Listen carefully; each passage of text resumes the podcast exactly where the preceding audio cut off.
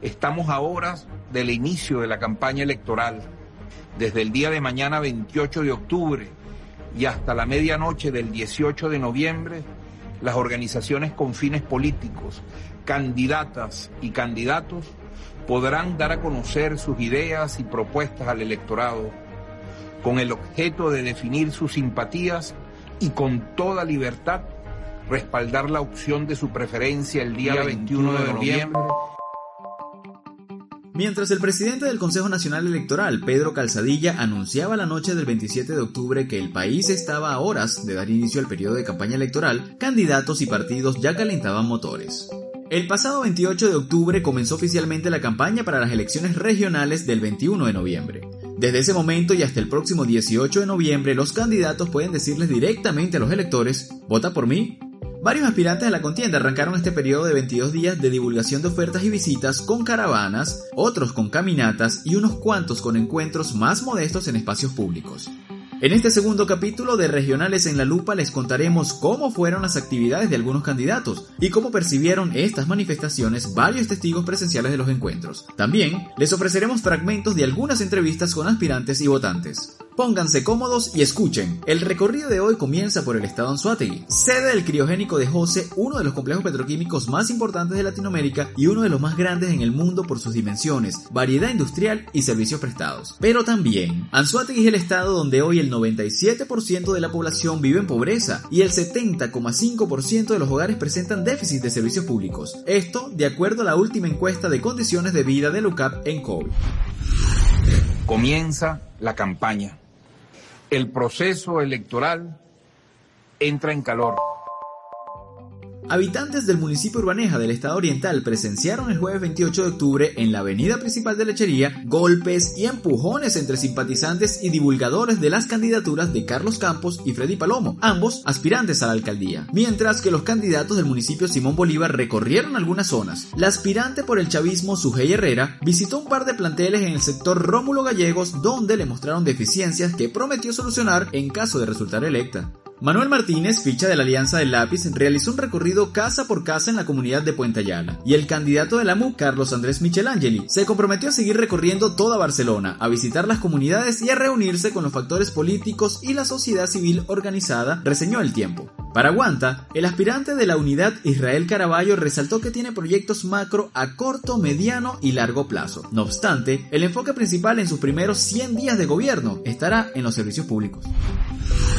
En Bolívar, el arranque de la campaña fue sin actividades especiales. La mayoría de los 10 postulados a la gobernación se concentraron en Ciudad Bolívar y San Félix, informó el correo del Caroní. Américo de Gracia del Partido Ecológico hizo una pequeña gira por el llamado corredor electoral. Inició en el Hotel Laja Real de Ciudad Bolívar para continuar en el cerro El Gallo en San Félix y culminar en la plazoleta Piar en Upata. La otra cara de la oposición, Raúl Yusef, de la MUP, recorrió Ciudad Bolívar junto al candidato a la alcaldía Luis Silva. La dupla del Partido Socialista Unido de Venezuela, Ángel Marcano a la gobernación y Tito Oviedo a la alcaldía de Caroní, visitaron el sector Vista al Sol en San Félix, actividad a la que llamaron el Guayanazo. Tomás Guanipa y Carmen Meléndez, aspirantes a la alcaldía de Libertador del Distrito Capital, recorrieron Caracas. Guanipa, candidato de la MUP, lideró una caravana de motorizados que pasó por las 22 parroquias de la capital. Por su parte, Meléndez, abanderada del PSUV y hasta hace un año gobernadora de Lara, hizo un recorrido que comenzó en la Plaza Sucre y terminó en Macarao. De acuerdo al ENCOVI, 94% de la población de Caracas vive en pobreza y el 43,6% de los hogares presentan déficit de servicios públicos. Nosotros tenemos una problemática generalizada, sobre todo, mira, yo que trabajo con las comunidades, este, la problemática más extrema es la alimentación. O sea, mientras no se, ajusten los sueldos, que tengamos todos los, habitantes de Venezuela sueldos dignos, o sea, imposible que una, que una familia pueda alimentarse bien. Los niños, imagínate, hay mucha desnutrición, hay este, adultos desnutridos. ¿Qué tenemos que hacer? Pues buscar una salida y la salida es salir a votar. De verdad que tenemos que empezar en este momento por, votar por un nuevo alcalde, por alguien que de verdad se responsabilice por, por, algunos cambios estratégicos este, para mejorar la calidad de vida de, de los habitantes de Venezuela. O sea, nosotros tenemos aquí problemáticas, este, la basura, el internet, el transporte, el sueldo, no te da ni siquiera para tú pagar un pasaje. Entonces tú con un sueldo mínimo de 7 mil, ¿cómo haces? Cuando un cartón de huevo te cuesta 2 dólares. ¿Ves? O sea, medio cartón de huevo cuesta 2 dólares. Un cartón de huevo te cuesta 4 dólares, 4 por 4, 16, son 16, 16 millones o 16 mil, como se con, con todos los ceros que le han quitado. Imposible, o sea, tenemos un atraso. Espero que la gente salga a votar y a, ver si estas elecciones de verdad son de verdad, porque estamos en, una, un gobierno que todo lo tienen ellos, con trampa, y eso estamos claros todos. Porque podemos ganar con Juanito, pero eso es lo que el CNE diga hay mucho descontento, pero la gente está empezando ya a tomar conciencia que no nos podemos quedar en la casa, que tenemos que salir a la calle todo a votar, tenemos que comenzar a reconstruir este país desde abajo. Nos guste o no nos guste el candidato, tenemos que echar para adelante, porque sé lo que hay. Acaban de escuchar las impresiones de algunos asistentes al recorrido que hizo Guanipa el domingo 31 de octubre por el barrio El 70 del Valle, una zona popular en la que se han registrado incursiones de la Operación Liberación del Pueblo, OLP, y recientemente enfrentamientos. Juan Andrés Pinto, periodista que cubrió el evento, cuenta cómo fue la actividad, qué vio y qué escuchó de los habitantes de esta zona en la que abundan los problemas y las fallas en los servicios públicos.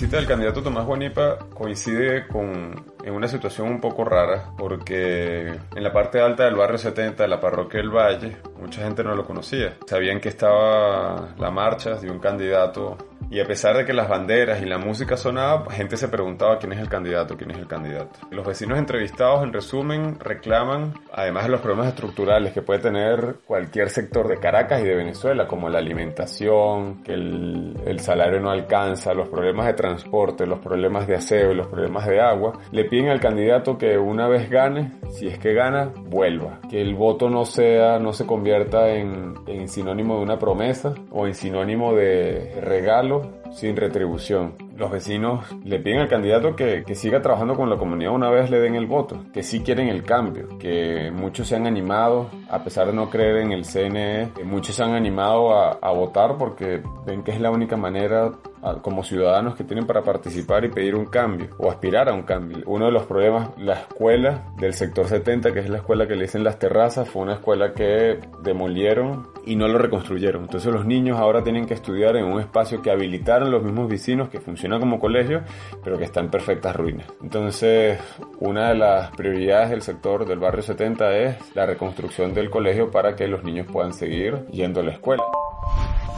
Luis Florido, Henry Falcón y Adolfo Acosta, aspirantes a la gobernación de Lara, comenzaron sus actos de campaña en Barquisimeto, capital del estado. Acosta, ficha del PSUV, encabezó una caravana motorizada desde la Plaza Bolívar hasta el obelisco. Por su parte, Florido, abanderado de la MUP, recorrió junto a los candidatos de la unidad desde el Parque Ayacucho hasta el centro de la ciudad. Y el exgobernador de la entidad y líder del partido Avanzada Progresista, Henry Falcón, se concentró en el centro de Barquisimeto donde declaró frente a sus simpatizantes. Escuchemos de la voz de los periodistas de elimpulso.com, Lady Márquez y José Enrique Arevalo cómo fueron las actividades de la MUP y de Falcón.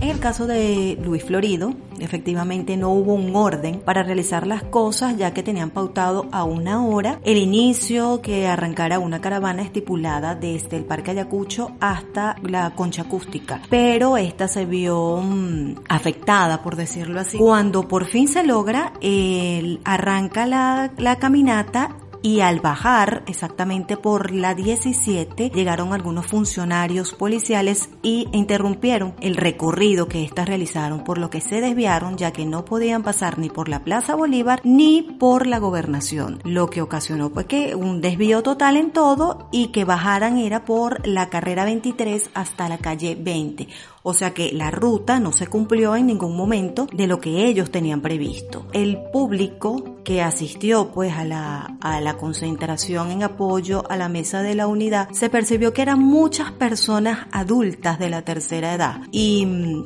pedían prácticamente lo mismo. Casi no hubo un contacto directo entre los candidatos y los simpatizantes. Él da un discurso y hasta ahí llegó la situación. En el caso de Henry Falcón fue diferente, hubo más contacto. Se puede decir que el aspirante se sentía triunfador y tenía un grupo pues de personas recibiendo cartas, ya que hubo un contacto más directo. Pero aunque hubo más personas y más concentración, hubo mucho desarreglo en el sentido de que no se cumplió lo que eran las medidas de bioseguridad. Con el candidato Henry Falcón, sí se sintió capaz eh, un mayor número de personas, pero a legua se notaba que las personas que estaban allí, un porcentaje muy elevado, no tenían tapaboca, estaban en una actitud más de, de, festividad que de un inicio de campaña. Entiendo que el inicio de campaña también presta para la música, para celebrar y todo eso, porque bueno, es parte de la política. Sin embargo, eh, algo que sí se notó a diferencia de Henry Falcón con, con, Florido, es que las personas que iban en, cuando estaba hablando Henry Falcón, había muchas personas que sí tenían, se notaba como la necesidad de que el candidato los escuchara para pedirle cualquier cosa. Se escuchaban muchas oportunidades, Henry, esto, Henry, esto, Henry, necesito, Henry, escúchame, Henry, ven para acá. Eh, algo que no, no lo percibí en, en los minutos que estuve en las declaraciones de, Luis Florido. Cuando habló Luis Florido, las personas simplemente callaron, escucharon, aplaudieron cuando tenían que aplaudir, eh, gritaron cuando tenían que gritar las consignas. Sin embargo, no se sintió esa necesidad de, de los espectadores de que Florido quiero que me escuches. Algo que quise destacar en esta oportunidad del inicio de campaña. Cientos de kilómetros al sur en el estado Táchira la campaña también ha estado bastante movida. La gobernadora y aspirante a la reelección Lady Gómez dio inicio a su campaña en el galpón de la unidad vecinal, mientras que el candidato de la MUP, Fernando Andrade, se fue de casa en casa en el sector El Valle, parroquia Germán Rocío del municipio Capacho Nuevo, y el candidato del PSUV, Freddy Bernal, presentó su plan de gobierno. Gómez y Andrade también tuvieron actividades el viernes 29 y el domingo 31 de octubre. Escuchen de la voz de los periodistas Juan José Contreras y Fabio Hernández del diario La Nación dónde y cómo se llevaron a cabo los hechos. Con el uniforme aurinegro del Deportivo Táchira, la gobernadora Lady Gómez este domingo 31 de octubre realizó un recorrido por algunas calles de Lobatera, la capital del municipio homónimo al centro del estado Táchira, y caminó acompañada del candidato a la alcaldía por la Alianza Democrática Osvaldo Ramírez, quien en el pasado ya fue alcalde del municipio hacia finales de los años 90 y principios de los 2000. También acompañó a la gobernadora, la aspirante diputada por el circuito 2 del estado Táchira, Yelitza Castañeda y los candidatos a concejales en Lobatera y ciudadanos de la localidad. La banda municipal Sucre, que es una agrupación de, del pueblo de Lobatera con más de 100 años de existencia, acompañó a, a la gobernadora, quien caminó por, por las principales calles y luego tuvo unas palabras para con la colectividad en las inmediaciones de la Plaza Bolívar. La gobernadora Lady Gómez afirmó que lo único que queda o lo que le queda al pueblo para salir de la crisis es votar. Andrade estuvo acompañado por el candidato a la reelección de la alcaldía de San Cristóbal, Gustavo Delgado, actual alcalde también, así como también de gran parte de su maqueta política, aspirantes al Consejo Legislativo y consejos municipales. La actividad comprendió de una caravana por toda la ciudad de San Cristóbal, la cual inició desde la Plaza Los Mangos alrededor de las 4 de la tarde. Subió a Barrio Sucre, la parte alta de la ciudad. Allí entró a Pirineos, sectores como Pirineos, Quinimarí, Barrio Sucre parte alta y Barrio Sucre parte baja. También tomó lo que fue la 19 de abril. Entraron a zonas populares como el barrio Alianza, Las Margaritas también. Posteriormente descendieron hacia sectores como Puente Real, específicamente también Plaza Venezuela, y finalizó en la cancha de Puente Real, conocida popularmente por todo el colectivo deportivo como el cuadro de Puente Real. Al evento asistieron gran cantidad de personas, motorizados también, así como también militantes de los barrios, de los pueblos que salían a sus puertas, salían a las calles al ver a Gustavo Delgado y Fernando Andrade.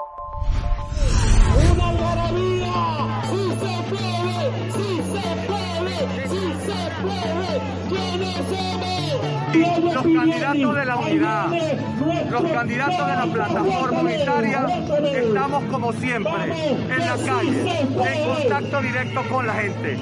estamos dándole el mensaje de unidad, el mensaje de cambio y el mensaje de esperanza.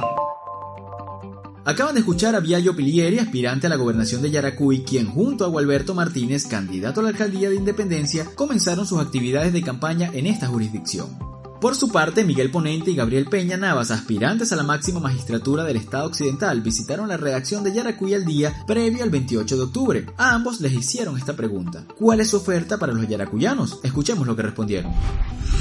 La propuesta de bandera de gobierno el apoyo al emprendimiento. Creemos que en un momento de crisis económica, porque hay una crisis en todas las áreas, en todos los sectores, y hay que abordarlas y hay que ir priorizando, pero la crisis económica es la más grave de todas. No es un tema de campaña electoral. Yo en abril del 2018 presenté al Consejo Municipal de San Felipe el proyecto de ordenanza del emprendimiento que fue aprobado. Que no se haya ejecutado eso es otra cosa, porque seguramente quienes ejercen el Ejecutivo no creen en eso. Pero como gobernador del Estado eh, vamos a trabajar con el emprendimiento.